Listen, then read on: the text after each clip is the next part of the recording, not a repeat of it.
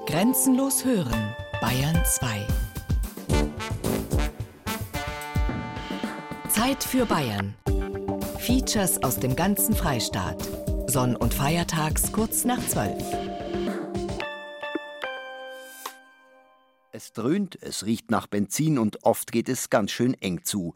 Trotzdem oder gerade deswegen verfolgen heute wieder Zehntausende Menschen das DTM-Rennen am Nürnberger Norisring. Bevor die Tourenwagen starten können, ist allerdings viel Arbeit nötig. Andreas Höfig hat Akteure und Organisatoren bei den Vorbereitungen für dieses traditionsreiche Autorennen begleitet.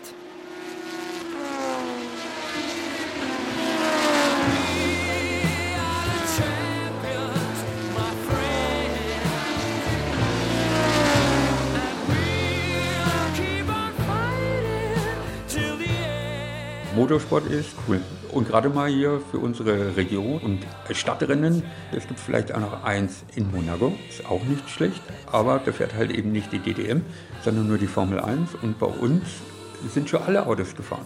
Der Nordesring ist halt das Besondere, weil es eine ja, Stadtrennstrecke ist. Der Nordesring ist ein sehr spezieller Rennkurs. Wir haben sehr spitze Kehren. Das bedeutet, durch dieses hohe Tempo geht der Nordesring wirklich extrem aufs Material, sprich vor allem die Bremsen. Also wir haben zwei sehr, sehr harte Bremsphasen. Das ist auch die Herausforderung für das Material, genauso wie für die Fahrer. Die Spitzkehre wird mit annähernd 40 bis 50 km/h gefahren. Also die Bremsen mal von 280 auf 40 km/h runter, das ist schon eine Herausforderung. Ne? Und das macht den Nordensring besonders, auch für uns Fahrer, ein besonderer Flair dort zu fahren. Ich meine, die Zuschauer so nah wirklich an der Strecke zu haben und dann wirklich letzten Endes dieser Stadtkurs-Flair, den es nur einmal im Kalender gibt, macht das Ganze einzigartig. Scharfe Kurven und PS. Motorsport in Nürnberg. Ein Feature von Andreas Höfig.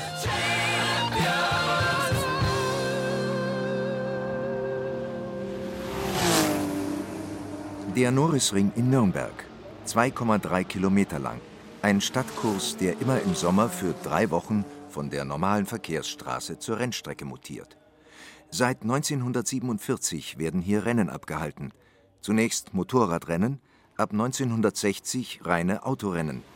Immer rund um die Steintribüne des ehemaligen Reichsparteitagsgeländes. Circa 80 Runden werden heute gefahren. Mit höllischem Tempo und infernalischem Lärm. Und die Strecke mit zwei extrem spitzwinkeligen Kurven hat es in sich. Ab der Saison 2015 gibt es wieder zwei Rennen am DTM-Wochenende. Samstag über 40 und Sonntag über 60 Minuten. Wir steigen bei Marco Wittmann, dem DTM-Champion 2014, ins Auto und lassen uns im fließenden Nachmittagsverkehr erklären, worauf es ankommt. Also gut, wir sind jetzt quasi auf der nicht aufgebauten Strecke vom Nordesring. Wir sind jetzt eigentlich auf dem Weg zum Schöller S, das ist Kurve 2 und 3 bei uns. Hier kommen wir im vierten Gang an, ungefähr 180, 190 Stundenkilometer, schalten dann in den zweiten Gang runter und in, im Schöller S. Dann gibt es natürlich viele verschiedene Linien, aber der wichtigste ist hier wirklich in der Mitte von den zwei Kurven eher rechts zu bleiben, um dann den guten Schwung am Ausgang zu haben für die Kurve 3, weil danach folgt eine Gerade und da ist es eben A, wichtig, viel Schwung mitzunehmen, viel Geschwindigkeit aus der Kurve mitzunehmen, um dann eventuell auch einen Überholversuch im Rennen zu starten. Ähm, hier ist auch die bekannte Wall of Fame oder Shame, wie man sie so schön nennen will, wo doch die ein oder anderen ihre Außenspiegel haben lassen müssen in den Rennen, was auch immer wieder viel Spektakel bietet für den Zuschauer.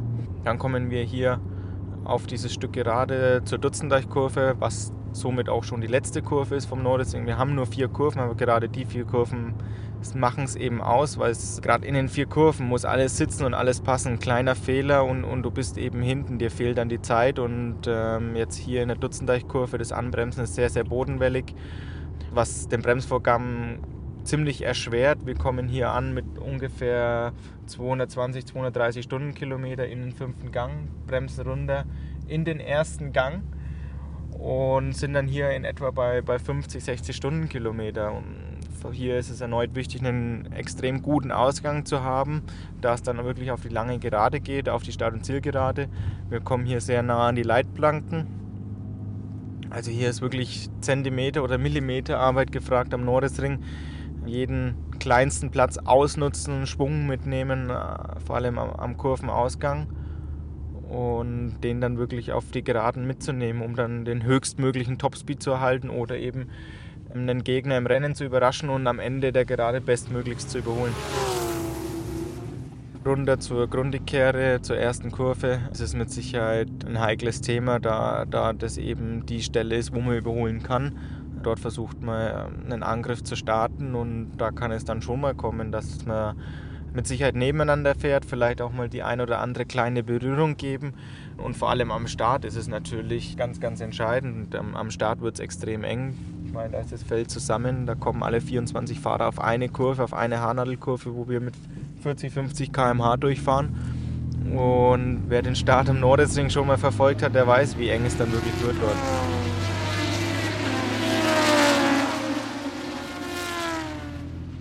Hier auch viele Bodenwellen, was auch speziell im Regen, auch mit den weißen Parkmarkierungen und so weiter, das Ganze sehr, sehr schwierig macht. Hier fährt man eigentlich die erste Kurve zunächst links an, schert dann nach rechts rüber, um wirklich gerade anzubremsen, dass das Heck sich nicht versetzt beim Anbremsen. Und dann ist es wirklich so, wir kommen in die erste Kurve mit 280 Stundenkilometer, bremsen hier runter vom sechsten Gang in den ersten und dann wird wieder rausbeschleunigt bis an die Leitplanke und das geht natürlich extrem aufs Material. Wir haben in kürzester Zeit viele Schaltvorgänge, auch zweimal in den ersten Gang, was natürlich fürs Getriebe herausfordernd ist, aber eben auch für die Bremsen. Wirklich so stark immer wieder runter zu bremsen, das gibt es nur am Nordesring und dementsprechend wird natürlich das Bremsmaterial extrem beansprucht, auch hier. Die Runde auf dem 2,3 Kilometer langen Ring dauerte etwa acht Minuten. Im Rennen werden es nur 48 Sekunden sein. Doch bevor die Fahrer der DTM, früher Deutsche Tourenwagen Masters, richtig Gas geben können, sind monatelange Vorbereitungen nötig. Denn auf dem Stadtkurs fließt übers Jahr der normale Straßenverkehr. Der muss erst ausgesperrt werden. Und dafür ist Stefan Bauer vom Servicebetrieb öffentlicher Raum der Stadt Nürnberg zuständig. Mit dem Norrisring ist er eigentlich das ganze Jahr über beschäftigt. Das fängt eigentlich an, wie man so schön sagt, nach dem Rennen ist vor dem Rennen, eigentlich im Nachgang zum Norrisring im Jahr davor, wird sich dann kurz mit den Veranstaltern, mit der Polizei, mit der Feuerwehr, mit eigentlich allen, die auf irgendeine Art und Weise beteiligt sind im Rennen zusammengesetzt, wird Manöverkritik geübt, was ist gut gelaufen, was ist schlecht gelaufen, an welchen Stellen müsste man vielleicht noch ein paar Schräubchen andrehen. Und dann ist es meistens so, dass kurz nach Weihnachten, Anfang des Jahres, der Veranstalter mit den ersten Terminwünschen auf uns zukommt. Das sind meistens noch drei Terminwünsche, also drei Wochenenden, die dann meistens Ende Juni, Anfang Juli liegen. Und wir streuen das dann an alle Beteiligten. Also es ist wieder Feuerwehr, wieder Polizei, das Liegenschaftsamt, das die Flächen vermietet, unser Straßenbau, weil natürlich auch die Straße in einem Top-Zustand sein muss. Dann geht es natürlich in die Detailplanung. Dann geht es darum, wann welche Straße wie zu sperren ist, wann wir den öffentlichen Verkehr rausnehmen können, wie wir die Besucher führen. Es sind natürlich auch Gespräche mit der Deutschen Bahn dann notwendig, weil viele Besucher auch mit der S-Bahn anreisen. Wir brauchen eine Parkraumbewirtschaftung für die Besucher, vor allem am Sonntag vom Hauptrennen. Das sind alles noch so andere Themen, die nach dem Erlass vom eigentlichen Genehmigungsbescheid dann auf uns noch zukommen. Ja, und dann kommt das eigentliche Rennwochenende. Da sind wir als Genehmigungsbehörde natürlich auch im Einsatz. Einerseits, weil wir die Auflagen, die wir im Bescheid machen, auch kontrollieren müssen. Gerade die Lärmauflagen, die zum Schutze der Anwohner des Veranstaltungsgeländes erlassen wurden, aber auch die anderen sicherheitsrelevanten Auflagen werden natürlich überprüft. Und wir sind auch Ansprechpartner für den Veranstalter. Es kann relativ schnell passieren, dass man an den Bescheid nochmal kurzfristig reagieren muss. Letztes Jahr hatten wir zum Beispiel den Fall, also im Jahr 2014 gab es am Samstag beim Training oder Vorbereitungsrennen einen relativ schweren Unfall und dann war der gesamte Rennbetrieb für eineinhalb Stunden stillgestanden. Dann muss man natürlich abwägen, ist es jetzt für die Anwohner außenrum angenehmer, wenn jetzt Samstagabend länger gefahren wird oder wenn Sonntag früh früher angefangen wird. Und das sind halt Sachen, die wir mit dem Veranstalter zusammen, aber auch mit Polizei und anderen Behörden klären müssen und eine finale Entscheidung treffen. Unzählige Verbotsschilder müssen im Vorfeld aufgestellt werden. Und jedes wird in einem Plan festgehalten. Für den Aufbau der nun abgesperrten Rennstrecke mit Fangzäunen, Leitplanken etc. ist der Motorsportclub verantwortlich. Die Stadt kümmert sich also nur um den normalen Straßen- und Fußgängerverkehr. Denn es fahren nicht nur Rennautos auf dem Norrisring, sondern auch viele Autos zum Norrisring. Insgesamt 120.000 Besucher. Die meisten davon wollen irgendwo parken. Am Freitag und Samstag ist das kein Problem. Der Sonntag ist dann eine ganz andere Hausnummer. Da haben wir einfach doppelt bis dreimal so viele Besucher, wie ein ausverkauftes Stadion hätte und damit natürlich auch entsprechend mehr Autos. An dem Tag ist dann eigentlich jede Parkfläche, die wir zur Verfügung haben, belegt.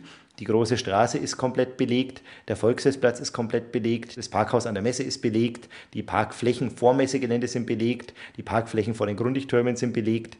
Das setzt natürlich gewisse Logistik voraus. Und aus dem Grund setzen wir uns im Vorfeld mit dem Parkraumbewirtschafter in Verbindung. Aber da hilft uns natürlich unser dynamisches Verkehrsleitsystem, das wir seit der Fußball-WM haben, auch sehr weiter, weil man da einfach relativ schnell und dynamisch im gesamten Verkehrsfluss eingreifen kann und die Besucher auf die Parkflächen führen kann, die dann auch frei sind. Solche Besucherzahlen haben ihre eigene Dynamik. Nicht erst seit der Massenpanik bei der Love Parade in Duisburg 2010 weiß man von der tödlichen Gewalt von Menschenmengen. Die Besucherleitung, besonders im Evakuierungsfall, ist eine Herausforderung. Wir fordern in unserem Genehmigungsbescheid ein sogenanntes Sicherheitskonzept ab, in dem der Veranstalter eben solche Themen wie Evakuierung, wie Einsatz von Krankenwagen, wie Feuerwehreinsatz sich mal Gedanken darüber macht, wie kann man das Ganze bewältigen. Und wir alle hoffen, dass wir natürlich niemals in die Verlegenheit kommen, dass wir das Konzept benötigen. Aber es ist natürlich schon gut, wenn alle wissen, wie evakuiere ich während des laufenden Rennbetriebs eine Steintribüne, die im Prinzip von allen Richtungen vom Rennstrecke umgeben ist. Solche Eventualitäten müssen dann eben noch geklärt werden. Der Aktenordner von Stefan Bauer füllt sich im Lauf der Monate immer mehr. Wir haben ziemlich strenge Lärmauflagen, was das Thema Nachtruhe angeht. Weil an so einem Rennbetrieb, das ist ja nicht dann beendet, wenn die Autos wieder in der Boxengasse sind und die Besucher dann die Tribünen verlassen, sondern man hat ja meistens abends noch irgendwelche Veranstaltungen der Automobilhersteller, die dann in ihren Zelten halt den neuesten Stand der Technik präsentieren. Und was das angeht, haben wir sehr, sehr strenge Lärmauflagen, um eben die Anwohner der angrenzenden Stadtviertel möglichst gut zu schützen. Und es funktioniert eigentlich auch. Also die Anzahl der Beschwerden, die nach der Veranstaltung und während der Veranstaltung bei uns eingehen, was das Thema Lärm angeht, ist seit Jahren rückläufig. Und damit merken wir eigentlich, dass wir auf einem guten Weg sind und die Anwohner der angrenzenden Viertel auch das Rennen akzeptieren. Stefan Bauer kann sich auf die Beteiligten verlassen, weil die meisten schon lange am Norrisring mitarbeiten. Trotzdem ist jedes Mal Flexibilität gefragt, müssen Details neu überdacht werden. Wie viele Sanitäter braucht man für die Zuschauer? Wie viele Notärzte? Welche Feuerwehrfahrzeuge? Und an welcher Stelle stehen die? Alles muss überlegt, geplant und festgehalten werden. Und es ist natürlich auch für die BRK oder Johanniter oder Malteser nicht ganz einfach, so eine Großveranstaltung abzudecken, weil natürlich der normale Rettungsdienst auch aufrechterhalten werden muss. Das heißt, auch während des Hauptrennens vom Norrisring muss, wenn irgendwo in Nürnberg einer äh, einen Kreislaufkollaps kriegt, noch ein Notarzt verfügbar sein, der zu der Unfallstelle kommen kann. Gerade was am Wochenende ist und die arbeiten auch viel mit freiwilligen Personen und ohne die wird es wahrscheinlich auch gar nicht gehen.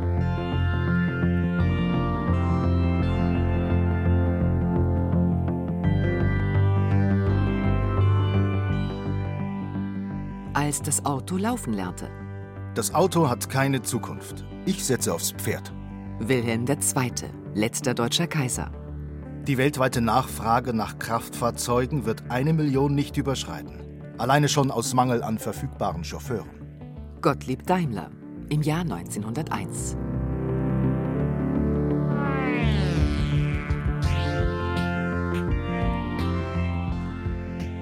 Mein Name ist Wolfgang Schlosser. Ich bin der Vorstandsvorsitzende des Motorsportclub Nürnberg und bin der Gesamtorganisationsleiter für das Nordesring-Rennen für das internationale Nordesring Speed Weekend. Organisationsleiter und Vorstand ist Wolfgang Schlosser erst seit drei Jahren. Aber seit 40 Jahren ist er am Norrisring beteiligt. Das fing schon mit 14 Jahren bei ihm an. Heute hält ihn das Rennen ständig auf Trab. Wenn das Rennen vorbei ist, dann haben wir erst einmal ziemlich die Nase voll und wollen einmal nichts mehr sehen und nichts mehr hören. Aber eine Woche oder 14 Tage später, danach geht es bereits wieder los, wo ja neue Termine gesetzt werden und wo dann bereits die, ja, in die erste Vororganisation geht. Bis auf eine festangestellte Kraft, die Leiterin der Geschäftsstelle, sind alle ehrenamtlich tätig. Eine Herkulesaufgabe, denn es gibt jede Menge zu tun. Es gibt dann natürlich Regularien, es gibt Vorschriften, die vom DMSB, dem Deutschen Motorsportbund, kommen und von der FIA. Die FIA ist die oberste internationale Sportbehörde und da gibt es eben Regularien, wo drinnen steht, was du alles haben musst, auf was halt zu achten ist. Das Kanaldeckel zum Beispiel sollten am besten gar keine da sein, geht natürlich beim Stadtkurs nicht. Dann müssen die Kanaldeckel alle verschweißt werden, dass da keiner aufsteigen und davonfliegen kann. Und nach dem Rennen werden die ganzen Kanaldeckel, die ganzen Schweißnähte alle wieder aufgeflext und wieder zugänglich gemacht. Um die Kundschaft, um die Gäste, um die Rennfans natürlich nicht nur auf der Steintribüne zu platzieren, stellen wir noch zusätzliche Tribünen auf, wo dann jeder, der sich eine Karte kauft, einen festen nummerierten Sitzplatz hat. Das Ganze tun wir alles selbst verhandeln. Also alle Gewerke, ob das heute Stromsachen sind, ob das Wasser, Zuwasser, Abwasser, ob das Tribünenaufbauten sind, wie gerade schon besprochen. Also alles, was irgendwo mit der Rennstrecke zu tun hat, wird alles von uns verhandelt und wird von uns dann in Auftrag gegeben. Wer Auftrag gibt, bezahlt es auch. Also auch da sind wir dann dafür in der Verpflichtung, dass das alles sauber abgerechnet wird und hoffen dann natürlich, wenn man heute irgendwo 20.000 Tribünenplätze baut, dass du natürlich die auch alle verkaufst. 20.000 nummerierte Plätze, dazu 20.000 bis 25.000 Steintribünenplätze und ungefähr noch 5.000 bis 7.000 weitere Streckenplätze gibt es. Macht zusammen 120.000 Besucher am Wochenende. Und alle Gäste müssen mal aufs Klo und brauchen etwas zu essen und zu trinken. Der MCN achtet sogar darauf, dass es hier nicht nur Döner gibt, sondern auch lokaltypische Nürnberger Kost wie Bratwürste. Aber das sind die kleinsten Probleme in dieser kleinen Stadt in der Stadt. Fahrerlager muss aufgebaut werden. Und ob das heute ein Fahrerlager ist, ob das die Boxen sind, ob das also die ganzen verschiedenen Bereiche sind, die verschiedenen Fahrerlager der verschiedenen Rennserien, die alle auch getrennt voneinander sein wollen und dann die ganze große Markenwelt, das heißt so die ganzen großen Hersteller wie Mercedes, Audi, BMW kommen auch mit der großen Markenweltausstellung. Auch da wird in Nürnberg mit äh, die größte Veranstaltung gemacht, wird am meisten aufgebaut, wie auf keiner anderen Rennstrecke, weil es halt einfach das Saison-Highlight ist in der DDM und da will sich die Markenwelt auch dementsprechend präsentieren. Alles muss perfekt sein, denn die DTM am Norrisring ist ein international beachteter Wettbewerb. Nachdem im Jahr 2015 ja auch kein Formel 1 in Deutschland stattfindet, ist also Nürnberg, Nordesring, DDM das größte Motorsportspektakel in Deutschland, was wir haben. Wir haben mit Abstand die meisten Zuschauerzahlen. Wir hatten letztes Jahr auch mehr Zuschauer wie die Formel 1 in Deutschland. Und es ist halt das Einzigartige, weil die Zuschauer sehr, sehr, sehr nah an die Rennstrecke rankommen. Bei uns braucht man keinen Feldstecher, um ein Rennauto zu sehen, sondern sie fahren wirklich hautnah vorbei. Und genauso ist bei uns in den Eintrittspreisen Zugangsberechtigung zum Fahrerlager inbegriffen. Auch da muss keiner extra in die Tasche gehen. Also wir machen da sehr, sehr, sehr viel, um den Zuschauer ein wirklich ordentliches Wochenende zu bieten. Im Vergleich zu Rock- oder Popkonzerten sind die Eintrittspreise moderat. Es ist nahezu verwunderlich, wie die ganzen Kosten aus den Erlösen bestritten werden können. Also es ist jedes Jahr eine Rechnung, die sehr, sehr knapp ausgeht. Wie man so schön sagt, der goldene Nase können wir uns nicht dabei verdienen. Mit den Sponsoren haben wir in dem Sinn gar nichts zu tun. Der Hauptveranstalter der DTM ist die ITR, das also der Dachverband, der die deutsche Turnwagenmeisterschaft betreibt. Und wir stellen denen im Prinzip eine weiße Rennstrecke, spricht man hier hin. Und die holen sich jetzt dann die ganzen Werbepartner, die dann vor Ort halt ihre Werbung anbringt und dafür dann natürlich ihr Geld bezahlt. Wir, der Motorsportclub, haben aber mit dem Thema Werbung oder Sponsoren gar nichts zu tun. Der Club hat also nur den Spaß, das Rennen zu organisieren, die Rennstrecke nach dem Sicherheitsreglement herzustellen.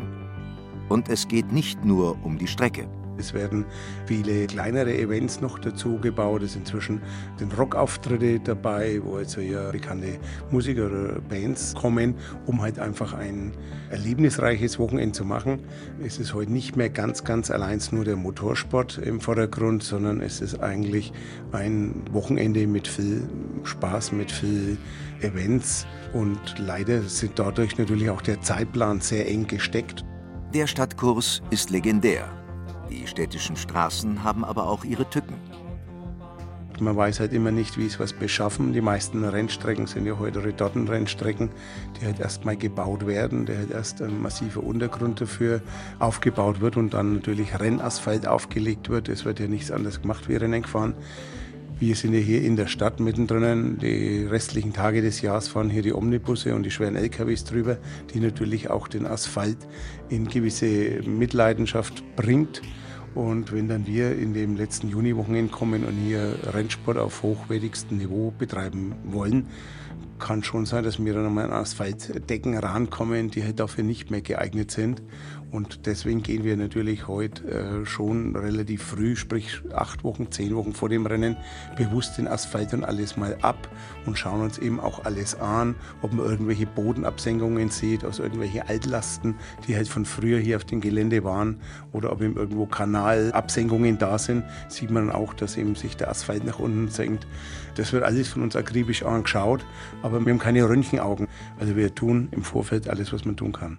Aber auch Parallelveranstaltungen sind eine Erschwernis. 2015 das Helene Fischer Konzert im Stadion nebenan.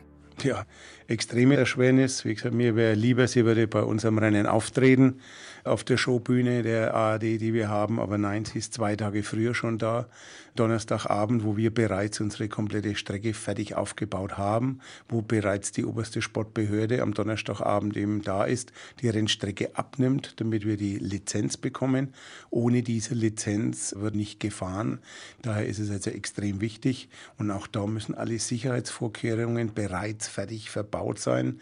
Also da kann ich nicht bei der Streckenabnahme sagen, naja, und da kommen wir noch ein bisschen Leiblang und da kommt noch ein bisschen ein Fangzaun, aber alles erst morgen früh, dann kriegen wir keine Lizenz, dann fahren wir nicht. Also es muss Donnerstag Nachmittag um 17 Uhr ist der Termin fertig sein. Und jetzt kommt halt Erschwernis dazu, dass eben diese Zuschauer, ich glaube, es sollen um die 50.000 werden, die alle zur Helene wollen, dieses Mal erschwerten Zugang haben. Vom ganzen MCN-Team ist rund um das Rennen Hochleistung gefordert.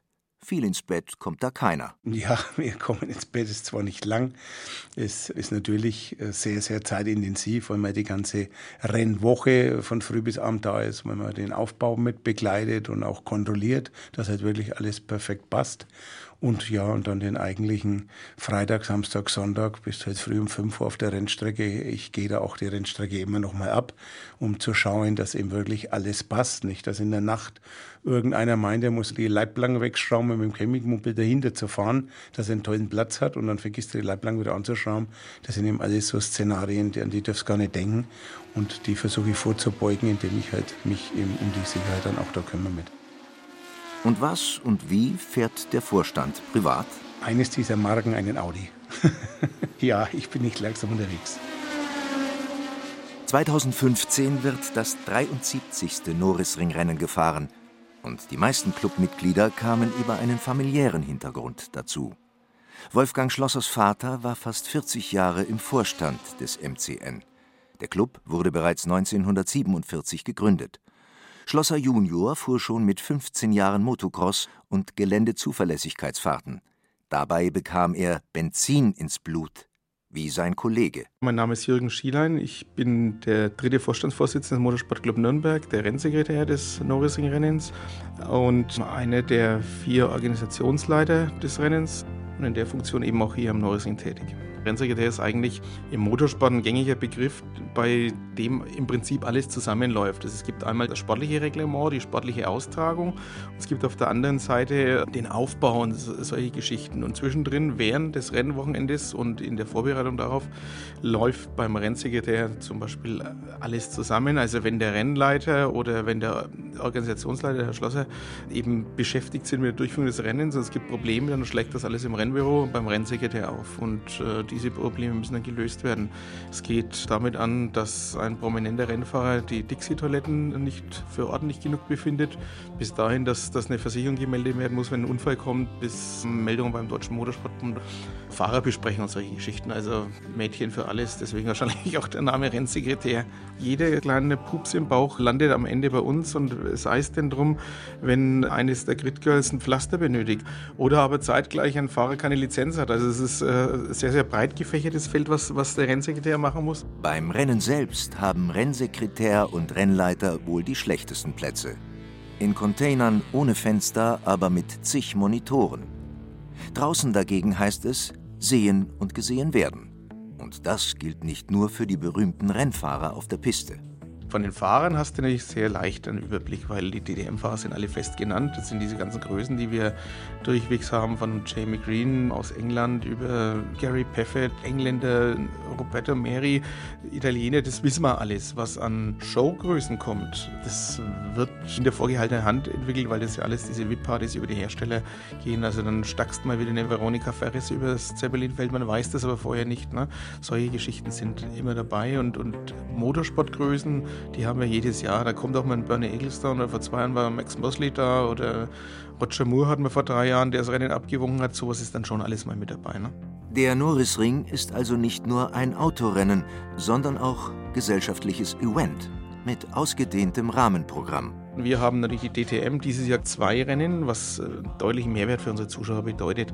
Wir haben den Porsche Carrera Cup mit hier am Norrisring, wir haben den neu geschaffenen Audi TT Cup mit zwei Rennen hier am Norrisring. Es fährt die, Formel 3 Euro-Serie. Und was wir dieses Jahr auf was komplett, also auf MCN-Schultern geht, die Formel Super V, das ist eine Rennserie, die vor 50 Jahren erstmalig in Europa aufgetreten ist und das erste Rennen am Norrisring stattgefunden hat. Und wir haben ein Revival, praktisch 50 Jahre Super V und äh, wir haben alte Fahrzeuge da, wir haben alte Fahrer da, die dann zum Teil leider nicht mehr ins Auto reinkommen, aber die dann da sind und zum Teil aber auch ins Auto einsteigen. Das ist unser sportliches Rahmenprogramm. Zusätzlich haben wir am Zeppelinfeld ja inzwischen diese sogenannte Markenwelt, äh, wo auch eine Showbühne da ist. Die Chartshow ist da, wo Bands auftreten. Das wissen wir leider immer erst so zwei Wochen vorher, wer kommt. Und ja, mit Festzelt und eben diese ganzen Ausstellungen, das findet parallel praktisch zu den Rennveranstaltungen mit statt, ab Freitagabend oder Freitagnachmittag. Auch Jürgen Schielein kam über die Familie zum Motorsport, fuhr selber Kart, war ADAC Top-Talent und schaffte es bis zum Porsche Carrera Cup. Im Hauptberuf ist Jürgen Schielein eher kein Rennfahrer. Er bildet Fahrlehrer und Berufskraftfahrer aus. Was und wie fährt er privat? Ich fahre auch ein Auto aus der bayerischen Hauptstadt. Ich denke, dass ich zügig bin, aber absolut vorausschauend. Die Liebe zum Fahrzeug. Man kann ein Auto nicht wie ein menschliches Wesen behandeln. Ein Auto braucht Liebe. Walter Röhrl, deutscher Autorennfahrer. Ein vernünftiges Auto soll seinen Besitzer überall hin transportieren. Außer auf den Jahrmarkt der Eitelkeiten. Autobauer Henry Ford. Ein Sportwagen ist die einzige Sitzgelegenheit, die es uns ermöglicht, von unten auf andere herabzuschauen. Robert Lemke, deutscher Quizmaster.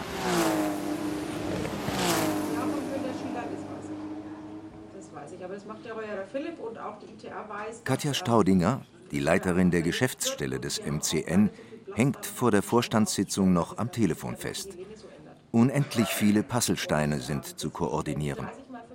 Gerade ging es mit dem Messebauer, unserem Vertragspartner, darum, wie groß müssen die Spinde für die Fotografen im Pressezentrum sein. Da muss man sich darüber Gedanken machen. Wie viele DIN A4 Schubkästen brauche ich jedes Jahr? Wo nagel ich die fest? Wie viele Möbel brauche ich in meinen Büros, Containern? Wie viele Telefonanschlüsse brauche ich? Alle diese kleinen Dinge laufen hier in diesem Büro zusammen und werden von mir organisiert und koordiniert. Das kleinste Teil werden wohl Büroklammern sein und das größte Teil Golfkarts für die Shuttles für die Presse. Die Fotografen und Journalisten werden bei uns mit Golfkarts ohne Benzin übers Gelände gekarrt, weil es schneller geht. Man kann andere Wege fahren und äh, ist nicht dauernd mit den großen Autos und den großen VW-Shuttles in der Kollision. 600 Helfer braucht der Club für das Rennen. Dabei hat er nur 362 Mitglieder. Befreundete Clubs helfen gerne mit. Beim renommierten Norrisring dabei zu sein, ist Ehrensache. Insgesamt haben wir Freitag, Samstag, Sonntag ca. 600 Funktionäre auf dem Gelände. Ehrenamtliche Funktionäre angefangen bei dem Rennbüro, der sportlichen Organisation, Tribünenobleute, Tribünenfunktionäre, Pressebetreuung, die Crew, die alles aufbaut, die am Rennen da ist, wenn irgendwas passiert und repariert. So sammelt sich das. Streckenposten nicht zu vergessen, über 100 Stück die die Streckensicherheit gewährleisten, die Fahnen schwenken, wenn etwas ist, Autos von der Strecke räumen. Die werden auch alle bei mir angemeldet. Das muss ich auch alles oder darf ich alles koordinieren und darf es dann der Versicherung melden, dass hier auch keiner ehrenamtlich in einem Bereich hilft, wo etwas passieren könnte und er ist nicht versichert gegen einen Schaden, der möglicherweise passieren könnte. Das ist ja doch gefährlich hier und man braucht durchaus eine Versicherung für seine ehrenamtlichen Helfer. Welch ungeheure Kräfte so ein DTM-Wagen entwickelt, hat Katja Staudinger schon einmal erlebt. Im Speed-Modus bei einer sogenannten Taxifahrt, wo Gäste neben einem Rennfahrer auf dem Beifahrersitz Platz nehmen dürfen. Das Tempo ist wohl gewöhnungsbedürftig. Ich bin selber vor einigen Jahren am Lausitzring in einem Carrera Cup Taxi gefahren. Das ist nicht zahm. Nein. Bei kleinen Menschen wie mir ist es so, dass ich mich nicht festhalten kann in dem Sitz. Ich bin nur angeschnallt und kann mich nirgends anhalten. Mich hat es also schon, wie der Franke so schön sagt, ganz schön umeinander gewürfelt in dem Auto. Und gerade in einem Porsche sitzt man so, dass man wirklich die Rennstrecke sieht. Und man denkt sich immer, bremsen, bremsen. Und er bremst nicht. Geht unglaublich schnell. Rennfahrerlatein. Gute Fahrer haben die Fliegenreste auf den Seitenscheiben. Autofahren beginnt für mich dort, wo ich den Wagen mit dem Gaspedal statt dem Lenkrad steuere. Übersteuern ist, wenn der Beifahrer Angst hat. Untersteuern, wenn ich Angst habe. Wenn du den Baum siehst, in den du reinfährst, hast Untersteuern. Wenn ihn nur hörst, hast Übersteuern. Ein Auto ist erst dann schnell genug, wenn man morgens davor steht und Angst hat, es aufzuschließen. Walter Röhrl, deutscher Autorennfahrer.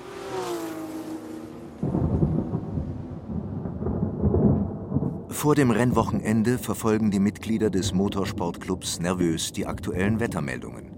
Kommt ein Unwetter mit Blitz und Hagel oder wird es kalt?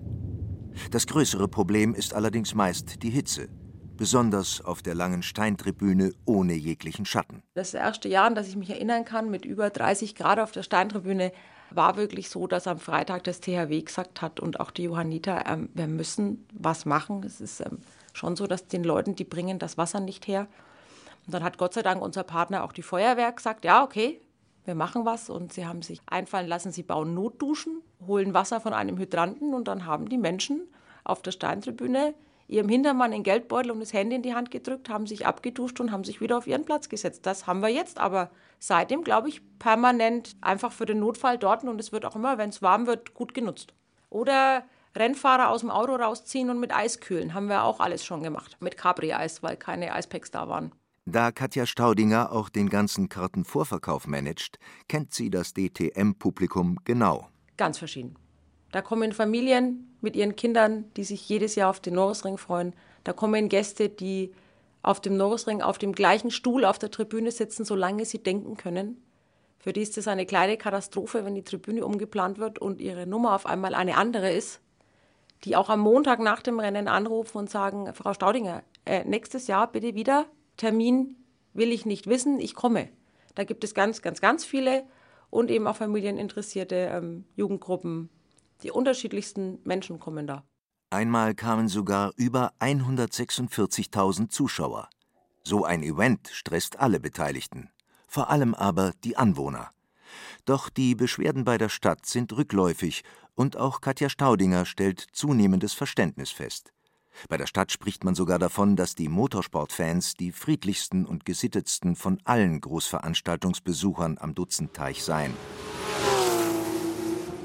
Was und wie fährt Katja Staudinger privat?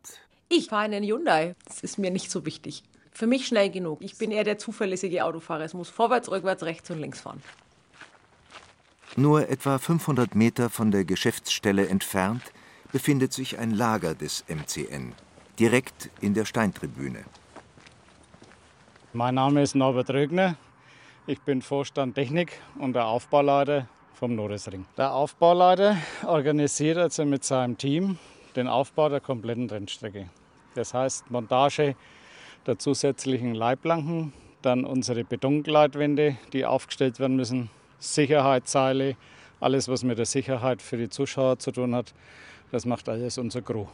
Sie sehen also an dem Punkt, wo wir jetzt stehen, sehen Sie das Stadter Vorfeld. Da ist die Stadtaufstellung Und wir stehen jetzt genau an der Stadt- und Ziellinie. Hier werden dann abgewunken, wenn das Rennen vorbei ist. Und der Stadt befindet sich auf der linken Seite am Ende vom Turm. Da ist die Stadterampel. Da geht es dann grün und dann geht es ab. Viele Leitplanken bleiben das ganze Jahr stehen für den öffentlichen Verkehr. Aber das reicht nicht für ein Autorennen. Wir sind mehr und mehr übergegangen, Betongleitwände aufzustellen. Äh, die sind sechs Meter lang, wiegen sechs Tonnen. Und da kommen noch zwei Schutzgitter drauf, von uns auch entwickelt. Und ist natürlich alles gemacht für die Sicherheit, für die Zuschauer und das wird zum Teil ja auch von der FIA verlangt. Ist von der Montage relativ einfach, aber vom Zeitaufwand sind wir halt im Druck durch mehrere Veranstaltungen, die in Nürnberg natürlich stattfinden, ob das jetzt ein Rockkonzert ist, ob das Rock im Park ist. Und da sind wir halt dann mal die Letzten.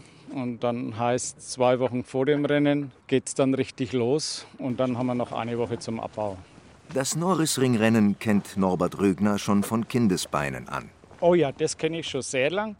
Also ich kann mich noch zurückerinnern, da war ich mit acht Jahren mit meinem Großvater heraus am Norrisring. Äh, da sind auch noch Motorradrenner gefahren. Ja, und dann waren wir von dem Fieber infiziert. Und das hat sich bis heute durchgezogen. Es ist, sage ich mal, durch das, dass wir alles ehrenamtlich machen, reiner Enthusiasmus. Und das ist das Schöne dran. Und die Belohnung, was wir eigentlich haben, ist, unsere ganzen Leute, die ja ehrenamtlich hier arbeiten, wir kommen dann halt an Sachen hin, was jetzt halt der Zuschauer, der schon viel sieht, aber wir sehen das Ganze halt vielleicht noch ein bisschen intensiver und näher dort. Das ist dann die Belohnung für unsere Leute. Der Blick geht von der Steintribüne hinüber zum Zeppelinfeld. Die Fläche hinter der Boxenmauer, das ist da, wo die Boxenanlage steht. In der Boxenanlage sind also die Autos untergebracht das Rennbüro, Race Control. Auf der rechten Seite äh, sehen Sie dann die Boxengassentribüne. Das ist eine relativ große Tribüne. Das ganze Gesamtbild äh, mit der Steintribüne und der Stadtaufstellung, das ist einmalig auf der Welt, weil so nah kommt kein Mensch ran, außer in Monaco. Und was ist das? Auch ein Stadtkurs. Wir als Motorsportclub Nürnberg möchten halt dem Zuschauer so viel wie möglich bieten und ihn auch das Renngeschehen, was auch dann im Hintergrund ablaufen wird, dass der das auch einmal sieht.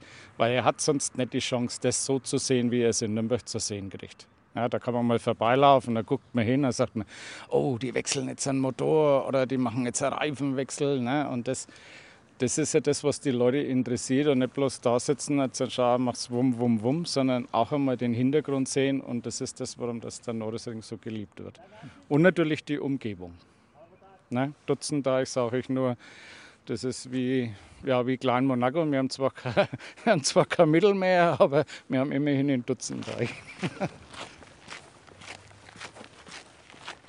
In der Steintribüne, direkt unter dem Podest, auf dem Adolf Hitler einst bei den Reichsparteitagen der NSDAP sprach, liegt der Eingang zum Lager des Motorsportclubs. Hier gibt es fast alles, inklusive Gabelstapler.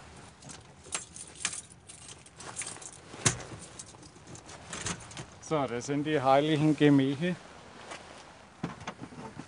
der Crew und des Aufbaus. Also, wir haben hier untergebracht die ganzen Anzüge für die Streckenposten, die Fahnen, Feuerlöscher, Streugut, die ganzen Sicherheitsseile, die ganzen Schilder, die benötigt werden. Wir haben ja hunderte von Schilder, Hinweisschilder, die müssen natürlich auch irgendwo alle gelagert werden. Und das findet hier herinnen statt. Und in diesen Räumen hier haben wir eine komplette eingerichtete Schlosserei, wir haben eine Schreinerei, wir haben Elektriker da, wir haben Wasserinstallationsleute da und das unterliegt alles meiner Obhut und ich delegiere das dann zum Rennen so. Im Aufbaubüro laufen alle Fäden zusammen und im Schraubenlager ist so ziemlich jede Schraube griffbereit. Bestimmt für 10.000 Euro nur Schrauben, meint Norbert Rögner. Zwei Türen weiter blitzen Pokale auf Wandregalen. Wir stehen jetzt vor der Pistenglase, auf das sind wir ganz stolz. Das ist jetzt der Treffpunkt von unseren ganzen Mitarbeitern, die die Strecke hier aufbauen. Wir haben also auch eine Verpflegung dabei, das machen unsere Küchenmädels. Das ist natürlich alles ehrenamtlich, aber die freuen sich da jedes Jahr drauf, weil da immer richtig Gaudi da ist. Und natürlich bekommen wir hier und da natürlich Besuch von unseren berühmten Rennfahrern, ob das jetzt äh, Margot Wittmann ist oder Häkkinen, je nachdem, wer halt bei uns alles schon gefahren ist. Auch Schummi war schon da und der Ralf Schumacher war auch schon da. Also die gehen da gerne mal rein und dann wird halt ein bisschen so Smalltalk gemacht und da freuen wir uns dann halt drüber, das ist doch klar. Ne? Auch wenn er für den Aufbau der Strecke nur zwei Wochen Zeit hat. Hetzen lässt sich Norbert Rögner nicht. Durch unsere Erfahrung und durch unser gutes Wissen von der Aufbaumannschaft schaffen wir das schon immer, dass wir in einem guten Zeitraum sind und auch abends einmal Zeit haben, uns hinzusetzen und miteinander ein Bierchen zu trinken. Das muss sein. So sind es die Franken. Und was fährt der Vorstand Technik privat? Ich fahre selber einen Italiener, der fährt leider nicht mehr in der DDM mit. Und ich bin Motorradfahrer.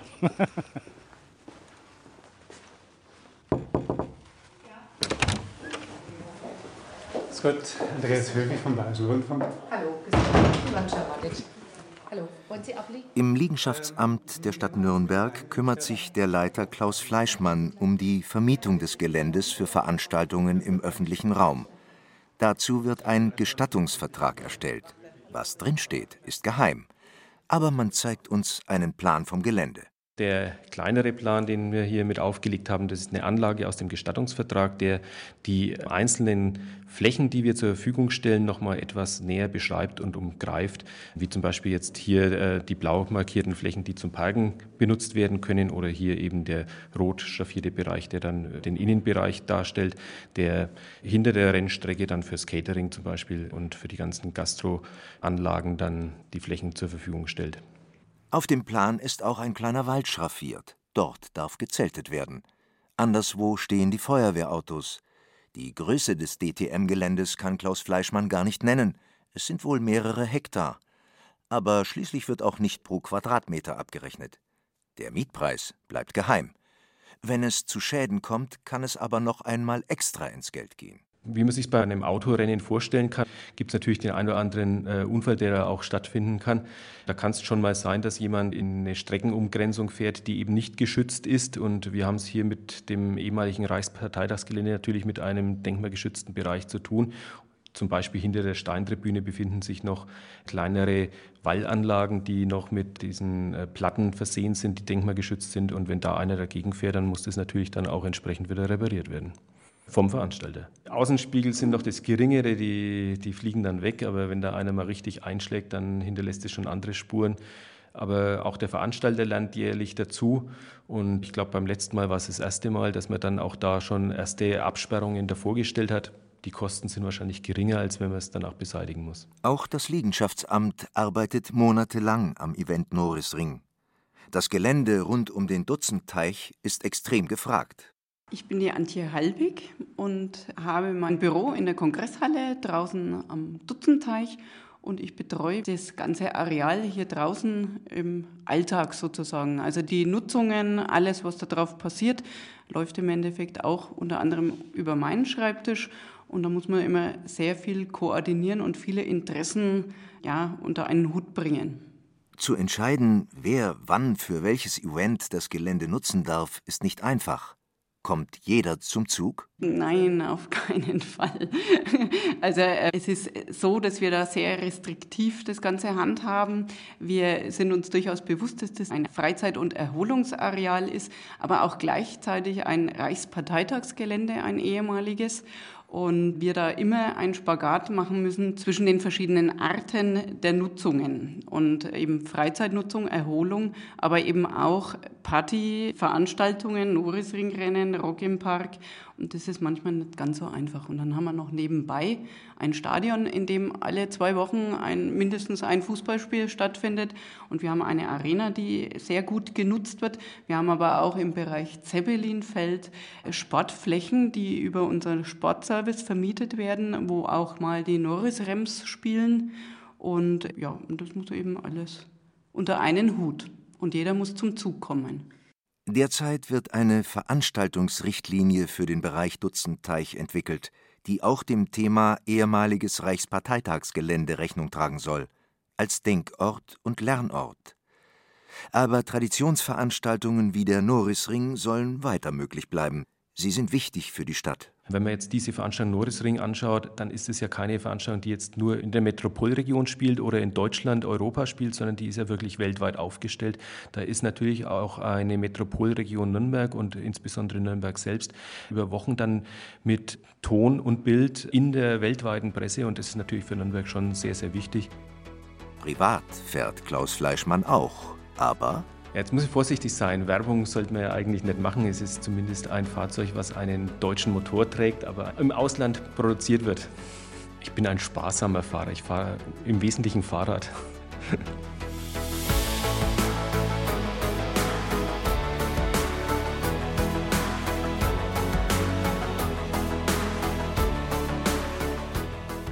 Ja, ich bin der Marc Wittmann, fahre in der DTM für BMW, bin letztes Jahr DTM-Champion geworden und bald steht der Nordesring vor der Tür und deshalb sind wir jetzt auch am Nordesring-Gelände. Ich bin Karosseriebauer vom Beruf. Der 25-jährige Profi-Rennfahrer und Werksfahrer für BMW absolviert im Jahr 21 bis 25 Rennen. Sein DTM-Tourenwagen steht natürlich unter Verschluss. Top Secret. Trotzdem kann uns Marco Wittmann vor seinem 90.000 Euro teuren BMW M4 bei geöffneter Motorhaube die Unterschiede zum Serienmodell erklären. Das ist jetzt im Endeffekt der M4 Straßenversion. Ein bisschen anders natürlich im Vergleich zu unserem DTM-Auto. Bei unserem DTM-Auto ist wesentlich mehr Kohlefaser, Carbon verarbeitet. Auto ist auf Leichtbau. Wir haben 1120 Kilo im DTM-Auto. In unserer Straßenversion haben wir gut 400, 450 Kilo mehr. Das ist natürlich schon mal ein großer Unterschied. In der DTM haben wir einen V8 Saugmotor mit 4,4 Liter, leistet in etwa 500 PS. In der DTM haben wir einen Heckflügel, auch DRS genannt, was alle drei Hersteller auch haben. Das ist ein Einheitsbauteil, wodurch wir innerhalb einer Sekunde dann auch den Heckflügel runterklappen können, und, um mehr Topspeed zu erhalten. Dies wird nur im Rennen angewendet. Von der Außenhaut ähm, ist, ist die Straßenvariante und das DTM-Auto sehr nahe. Aber was drunter steckt, ist natürlich nochmal eine bisschen andere Hausnummer, natürlich mehr Leistung, vor allem mehr Abtrieb im DTM-Auto, höhere Bremskräfte auch die das Auto stärker verzögern und natürlich die Kurvengeschwindigkeiten, die durch den Abtrieb natürlich höhere Geschwindigkeiten und spätere Bremsvorgänge zulassen als in der Straßenversion. Natürlich ist auch eine Menge Sicherheitstechnik im Rennwagen verbaut. Beifahrersitz gibt es dort keinen. Blinker schon, aber die brauchst du nicht, sagt Marco Wittmann schmunzelnd. Mit dem Rennfahren hat er schon als sechsjähriger Bub angefangen. Damals war es Spaßfaktor, sagt er. Aber was braucht man, um ein erfolgreicher Profirennfahrer zu werden? In erster Linie muss man natürlich schon ein bisschen das Talent besitzen, glaube ich, um erfolgreich zu sein, Erfolge vorweisen zu können. Ich glaube, was auch extrem wichtig ist, wirklich den Willen und den Ehrgeiz zu haben. Es gibt doch viele Jugendliche, die dann in der Pubertät vielleicht die Frauen oder das erste Auto wichtiger ist als, als vielleicht ein Hobby. Und ich glaube, da gerade wirklich der Wille, der Ehrgeiz, den Motorsport durchzuziehen, immer bestmöglichst zu gewinnen, das ist ja der Ehrgeiz als Motorsportler, am Ende ganz oben zu stehen. Ich glaube, das ist sehr entscheidend. Bleibt die Frage, wo übt man so einen Sport eigentlich? Es gibt dafür nur die limitierten Testtage, antwortet Marco Wittmann. Ansonsten muss man sich fit halten, denn Rennfahren ist keine bequeme Angelegenheit. Ja gut, es gibt schon ein paar Unterschiede. Ich meine, A, wir haben keine Klimaanlage, von daher wird es in dem Auto teilweise 50, 60, 70 Grad, je nachdem, was natürlich auch Außentemperaturen sind. Also da geht schon mal mehr ans Schwitzen, zumal wir feuerfeste Unterwäsche, Helm und so weiter aufhaben, was man im, im Straßen-PKW nicht hat. Und dann natürlich die Fliehkräfte, auch Fliehlenkkräfte, also man muss viel Nackenmuskulatur, auch Armmuskulatur aufbauen. Dann, was auch wichtig ist, Rumpf, Rücken, Bauch, um da einfach eine gute Stabilität im Körper zu haben. Und was viele, glaube ich, auch gar nicht zu realisieren, ist auch die Beinkraft. Wir haben teilweise Bremsdrücke von 100 Bar, was 100 Kilo entsprechen. Und das kann man sich dann schon vorstellen auf einer Rennstrecke wie vielleicht Hockenheim, wo wir zehn Kurven haben und teilweise von den zehn Kurven sechs mal 100 Kilo drücken. 600 Kilo in der Runde auf 50 Runden. Ja, ist nicht ganz so ohne. Und es bleibt natürlich trotzdem ein sehr gefährlicher Sport. Man blendet es mehr oder weniger aus. Beziehungsweise man hat als Rennfahrer keine Angst, würde ich sagen. Man hat vielleicht Respekt vor Sachen, die passieren können oder sonst was, aber sobald du mit Angst ins Auto steigst, bist du ganz sicher zu langsam. Wir alle Rennfahrer wissen, dass Motorsport trotzdem gefährlicher Sport ist, aber wenn man sieht, wie die Technik und wirklich die Sicherheit mittlerweile ist, als vielleicht vor, vor 20 Jahren, dann glaube ich, können wir uns glücklich schätzen, dass wir in dieser Zeit sind und von daher weiß man, dass man sich eigentlich sicher fühlen kann. Und wie ist der DTM-Champion im normalen Verkehr unterwegs? Ich würde so sagen, ich bin schon sportlicher Fahrer, auch im Alltag, aber immer den Regeln entsprechend. Auch schneller, aber immer den Regeln entsprechend. Charlie Edler von der Stadt Nürnberg darf auf dem Norrisring endlich auch mal richtig schnell fahren mit seinem Arbeitsgerät. Seit 25 Jahren fährt er die große orangefarbene Kehrmaschine 1 beim Rennen. 220 PS, 15 Tonnen Gesamtgewicht. Wenn es auf der Rennstrecke kracht, dann kommt Charlie Edler zum Einsatz. Vor sechs Jahren hat es in der S-Kurve einen Überschlag gegeben. Das war in der zweiten Runde. In der zweiten Runde ist auch der Safety Car rausgekommen. In der dritten Runde war die Kehrmaschine, meine Wenigkeit, in der S-Kurve am Kehren. In der vierten Runde bin ich fertig geworden und in der fünften Runde ist der Safety Car wieder runtergegangen. Das heißt, wir haben circa drei Minuten Zeit gehabt, weil die Rundenzeiten liegen so um die 50, 60 Sekunden. Dann haben wir vielleicht eine Minute Zeit zum Kehren. Dann heißt es 5, 4, 3, Charlie fahren stehen bleiben, Feld kommt, letztes Auto, kehren. Dann sagt mir der Marschall auf der Strecke, beide Daumen hoch, fertig. Dann melde ich mich wieder an der Streckensicherung. Charlie fertig, wieder auf Platz, gibt er mir Bescheid. Fünf, vier, drei, auf den Platz fahren und dann sollte das gegessen sein. Auf der Rennstrecke könnte man auch 85 fahren. Nach der S-Kurve kann man richtig schön Gas geben. Dann fällt einem das natürlich auch mal, mal einen richtigen Speeder hinmachen und dann richtig zackig um die Kurven herumfahren, runterschalten, nicht verkehrt. Und dann wird halt nicht mit 10 Stundenkilometer gewendet, sondern vielleicht mit 17 oder mit 18. Dann kann es auch schon mal passieren, dass von der Hinterachse so Doppelreifen ein bisschen in die Höhe lupfen tut. Fällt immer gut. Bei mir kommt es auch gut an, weil dann bin ich gut unterwegs. Wenn die Einsatzkleidung natürlich sagt, wirf die Maschine nicht um, dann bin ich am Limit. Wenn er mit seinem Brummer aufkreuzt, gibt es schon mal Applaus von den Rennfans für die wohl schnellste Kehrmaschine in Nürnberg. Privat fährt Charlie Edler auch gern mal flott. Zügig, hätte ich sagen. Zügig. Ein Blitzer habe ich auch schon hinter mir. Sollte zwar nicht vorkommen, aber noch nicht mit der Kehrmaschine.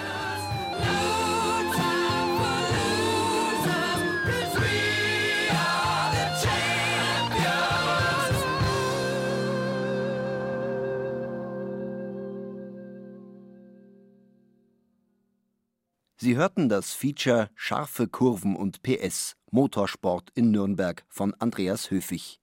Es sprachen Sven Knappe, Petra Nacke und Thomas Strauß.